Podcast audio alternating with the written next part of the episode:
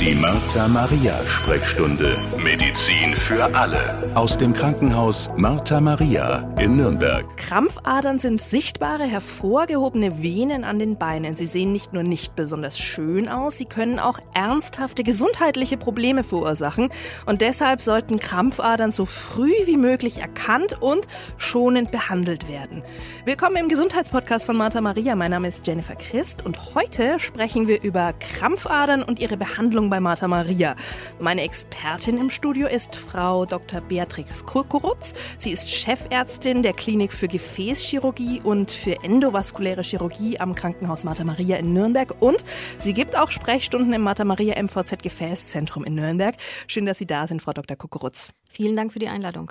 Frau Dr. Kukurutz, ich habe es gerade schon erwähnt. Krampfadern sind deutlich sichtbare Venen an den Beinen. Ich äh, denke, die allermeisten haben schon mal welche gesehen. Wie entstehen die denn eigentlich, ähm, beziehungsweise warum hat man die oder warum kommen die? Ja, wir alle stehen und sitzen ja die meiste Zeit. Wir arbeiten im Büro, wir arbeiten acht Stunden am PC.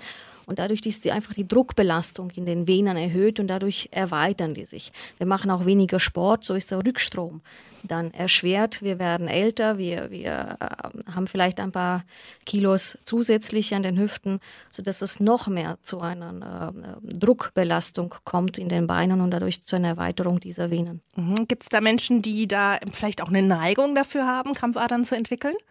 Ja, es gibt tatsächlich Leute, die sehr früh Krampfadern entwickeln. Es gibt auch angeborene sozusagen Krampfadern oder Erweiterung dieser Venen. Das sind diese Gefäßmalformationen. Da kann man nichts dafür. Das ist ein Gendefekt. Bei manchen entstehen die sehr früh, wobei da kein Genanomalie festgestellt wurde. Da wissen wir eigentlich nicht, warum manche äh, Menschen sehr früh zu Krampfadern neigen. Mhm. Jetzt gibt es ja auch diese klassischen Besenreiser. Wie kann man das abgrenzen von den Krampfadern? Woher weiß ich jetzt, ist es ein Besenreiser oder ist es eine Krampfader? Also die Krampfadern sind diese dicken Venen, die man eigentlich äh, sieht. Und die Besenreiser sind eigentlich so leicht lila und nicht unbedingt so prominent, also nicht so, so stark hervortretend wie mhm. die Krampfadern. Und die Besenreiser sind absolut harmlos, eigentlich eher ein kosmetisches Problem? Ja, die können auch problematisch werden, wenn die sehr, sehr groß werden. Dann kann es zu Blutungen kommen aus den Besenreißern. Mhm, aber das ist eher seltener? Genau, eher seltener und eher im fortgeschrittenen Alter. Okay, also wir sind ja heute bei den Krampfadern und die machen manchmal kaum Probleme, außer dass es vielleicht auch optisch nicht so schön aussieht, aber sie können auch gefährlich werden, Frau Dr. Kokorotz. Inwiefern denn gefährlich? Genau, also durch den chronischen Stau, der da entsteht, kann es zu einer oberflächlichen Thrombose kommen. Und wenn man die jetzt nicht erkennt, kann es zu einer Fortschreiten dieser Thrombose bis ins tiefe Venensystem äh, kommen und dadurch kann theoretisch auch eine Lungenembolie verursacht werden. Aber wie gesagt, prinzipiell ist erstmal die oberflächliche Venenthrombose jetzt noch keine Katastrophe. Aber wie gesagt, man sollte da prophylaktisch dann Heparin und Kompressionsware verwenden. Mhm. Also das heißt, so eine Krampfader, wenn man uns das jetzt mal ganz bildlich vorstellen, ne, da, die sind dick, das heißt, da staut sich einfach das Blut. Genau. Und es kann nicht mehr zurückfließen zum Herzen. Genau, genau. Und wenn es staut, ist es ja Blut und nicht Wasser, dann bilden sich Thrombosen. Mhm, Aber wie gesagt, es sind erstmals nur oberflächliche Thrombosen. Mhm, die erstmal noch nicht so viel anrichten. Aber was würde passieren, wenn man wirklich sagt, mir ist egal, mich stören diese Krampfader nicht, ich habe eh nie kurze Hosen an, ich ignoriere das ganze Thema, ist ja auch oftmals so ein männliches Ding, muss man mal ganz klar sagen. Wir Frauen sind da manchmal ein bisschen eitler. Was passiert denn, wenn man das einfach ignoriert, wenn man sagt, ist mir wurscht? Ja, prinzipiell wird das immer schlimmer mit dem Stau. Es entsteht so eine chronisch-venöse Insuffizienz. Und letztendlich äh, durch den Stau wird auch die Haut in Mitleidenschaft gezogen. Es entsteht dieses bekannte offene Bein. Ah, okay, also das würde sich so weiterentwickeln oder fortschreiten, dass man da überhaupt nicht mehr dran vorbeikommen würde, dass äh, man da wirklich mal unbedingt jemand draufschauen lassen müsste. Genau. Okay, also deshalb sollte man wahrscheinlich früh genug zum Arzt oder zur Ärztin gehen, also bevor jetzt solche eben dramatischen Dinge passieren, um einfach mal einen Blick auf die Krampfadern werfen zu lassen, um das mal checken zu lassen. Machen die denn einfach auch Beschwerden? Also außer dass die jetzt nicht so schön ausschauen, spürt man die, wenn die jetzt noch nicht so vorangeschritten sind? Genau, also man, man spürt es, wenn man länger gearbeitet hat, länger gesessen ist, diese schweren Beine. Es kann auch zu einer Krampfneigung in den Beinen kommen. Das sind so die ersten Symptome, die man hat. Mhm. Schwellen die dann auch an, die Füße? Oder? Genau. Die schwellen dann auch an und beim Hochlegen wird es dann besser, weil dann ist der Rückstrom erleichtert. Okay, nehmen wir jetzt einfach mal an, wir haben eine Patientin, Julia, die hat diese schweren Beine und auch optisch sichtbare Krampfadern und die kommt zu Ihnen. Das geht ja zum Beispiel ganz unkompliziert bei Ihnen oder Ihren Kolleginnen und Kollegen in der Sprechstunde im Martha Maria MVZ Gefäßzentrum in der oberen Turmstraße in Nürnberg. Oder natürlich direkt am Krankenhaus Martha Maria melden, das geht auch. Was wird denn dann gemacht bei Julia? Also zuerst können wir die Volumenkapazität der Venen einfach messen. Das geht sehr rasch. Und dann würden wir das klinisch anschauen. Wie sehen diese Krampfadern aus? Gibt es schon eine Hautrötung? Gibt es äh, Pigmentveränderungen in der Haut? Und letztendlich dann einen Ultraschall machen. Da sieht man, wie gut die Klappen noch funktionieren. Und anhand, wenn man alles zusammen hat, dann kann man Julia eine Diagnose und auch einen Vorschlag machen, wie sie das verhindern kann, dass es schlimmer wird. Okay, was kann man dann machen? Kann man die Krampfadern dann entfernen oder was könnte da eine Therapiemöglichkeit sein für Julia? Also primär diesen chronischen Druck vermeiden. Das heißt, wenn ich lange arbeiten muss, lange äh, stehen muss, lange sitzen muss äh, oder auch im Flieger die Kompressionsstrümpfe anziehen. Das mhm. ist eigentlich für uns alle sinnvoll, wenn wir jetzt das nächste Mal lange fliegen oder eine lange Bus- oder Autofahrt machen, dass wir da die Strümpfe anziehen. Das verhindert diesen chronischen Stau. Und wie gesagt, wenn dann die Klappen tatsächlich langstreckig undicht sind, kann man die entfernen. Man kann die operativ entfernen, man kann die endoluminal, endovenös entfernen. Also da gibt es mehrere Möglichkeiten. Mhm, da müssen wir dann nochmal genauer drauf eingehen. Aber jetzt erstmal nochmal zu diesen Kompressionsstrümpfen. Muss ich mir die verschreiben lassen oder muss Julia sich die verschreiben lassen oder kann ich die irgendwo im Sanitätshaus kaufen? Also die angepassten Kompressionsstrümpfe, die äh, man verschreibt, die sind die besten, wie gesagt, die sind angepasst an Julias Beine. Okay. Die würden am meisten Sinn machen und die würde man mit Julias Diagnose auch ganz einfach verschrieben bekommen. Genau. Mhm. Jetzt äh, nehmen wir an, bei Julia steht die Diagnose fest. Es ist klar, dass es Krampfadern sind und dass auch die Funktion der Venen beeinträchtigt ist, weil eben vielleicht das Blut nicht mehr so richtig zum Herz zurückfließen kann. Dann greifen Sie als Chefärztin bei Martha Maria ja auf verschiedenste Behandlungsmöglichkeiten zurück. Sie sind ja vorhin schon mal ganz kurz darauf eingegangen. Was gibt es denn für Methoden, diese lästigen Krampfadern loszuwerden? Also was kann man da machen und wann sollte man das vor allem machen? Also zu wann sollte man das machen? Also das, das hängt von der Ausprägung der Krampfadern ab. Also wenn die Stammvene, die Hauptvene auf ganzer Länge die Klappen nicht mehr gut schließen, dann sollte man das machen. Man kann das klassisch operieren, also einen kleinen Schnitt in der Leiste, man entfernt die ganze Vene.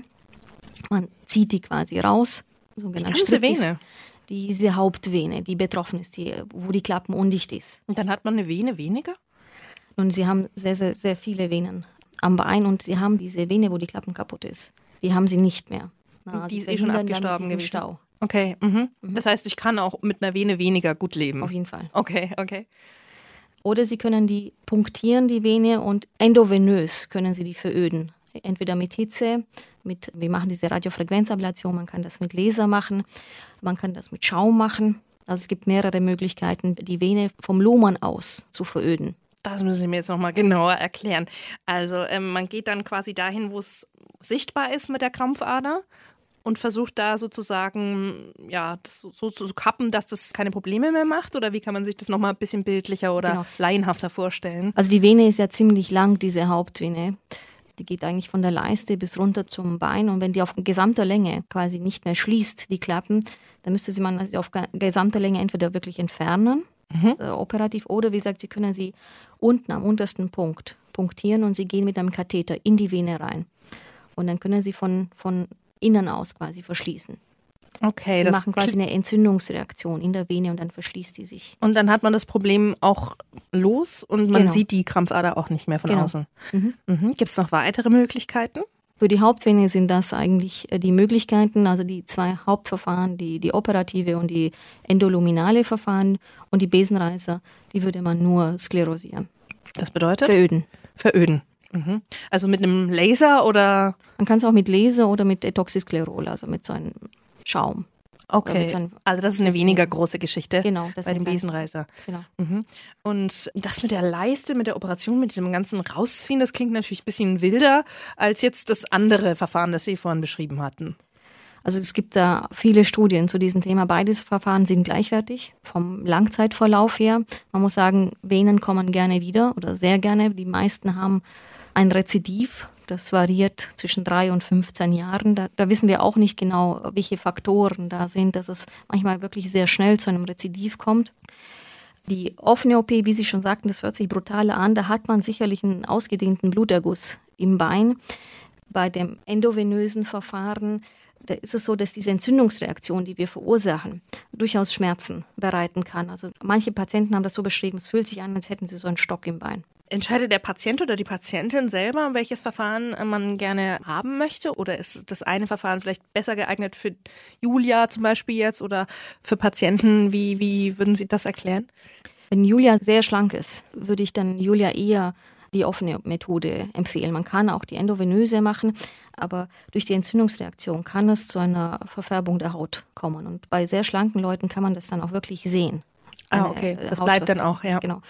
Und umgekehrt bei etwas adipöseren Patienten, dann kann es durch die offene OP zu einer Wundheilungsstörung, also dass der Schnitt in der Leiste nicht gut heilt. Mhm. Und bei adipöseren Patienten, dann würden wir eher dazu neigen, die endoluminalen Verfahren zu verwenden. Und ähm, die klassische Jahreszeit für Krampfadern ist Winter, habe ich mal irgendwo gelesen. Warum? Also prinzipiell, wir operieren gerne auch im Hochsommer, damit wir immer schön was zu tun haben. Aber man muss bedenken, nach der OP, egal wie die durchgeführt werden, egal ob offen oder endovenös, muss man diese Kompressionsstrümpfe tragen, um die ah. Schwellung des Beins zu vermeiden. Und man sollte auch nicht in der Sonne liegen. Ah. Also ich habe wirklich kein Problem damit, sie im August zu operieren, aber sie müssen dann im August Spitzen. Strümpfe tragen und nicht schwimmen gehen, also ah, so wie ah, ihre Freunde. Okay, daran liegt das wahrscheinlich, ja. Und wie lange muss ich danach diese Kompressionsstrümpfe tragen? Also da gibt es keine Studien dazu. Also in der Literatur empfiehlt man also mindestens vier Tage bis zwei Wochen. Also das sagt so die Literatur. Wir empfehlen eigentlich sogar sechs Wochen. Das ist so lange, wie wirklich jeder kleinste Bluterguss abgeheilt ist. Mhm. Und danach kann man sagen, Haken dahinter, Thema Krampfadern erstmal, wir haben ja gehört, es kann wiederkommen, aber erstmal für die nächsten paar Jahre durch. Genau, genau. Muss es danach kontrolliert werden? Genau, wir empfehlen eine Kontrolle jedes Jahr, weil wie gesagt, die kommen gern wieder. Mhm.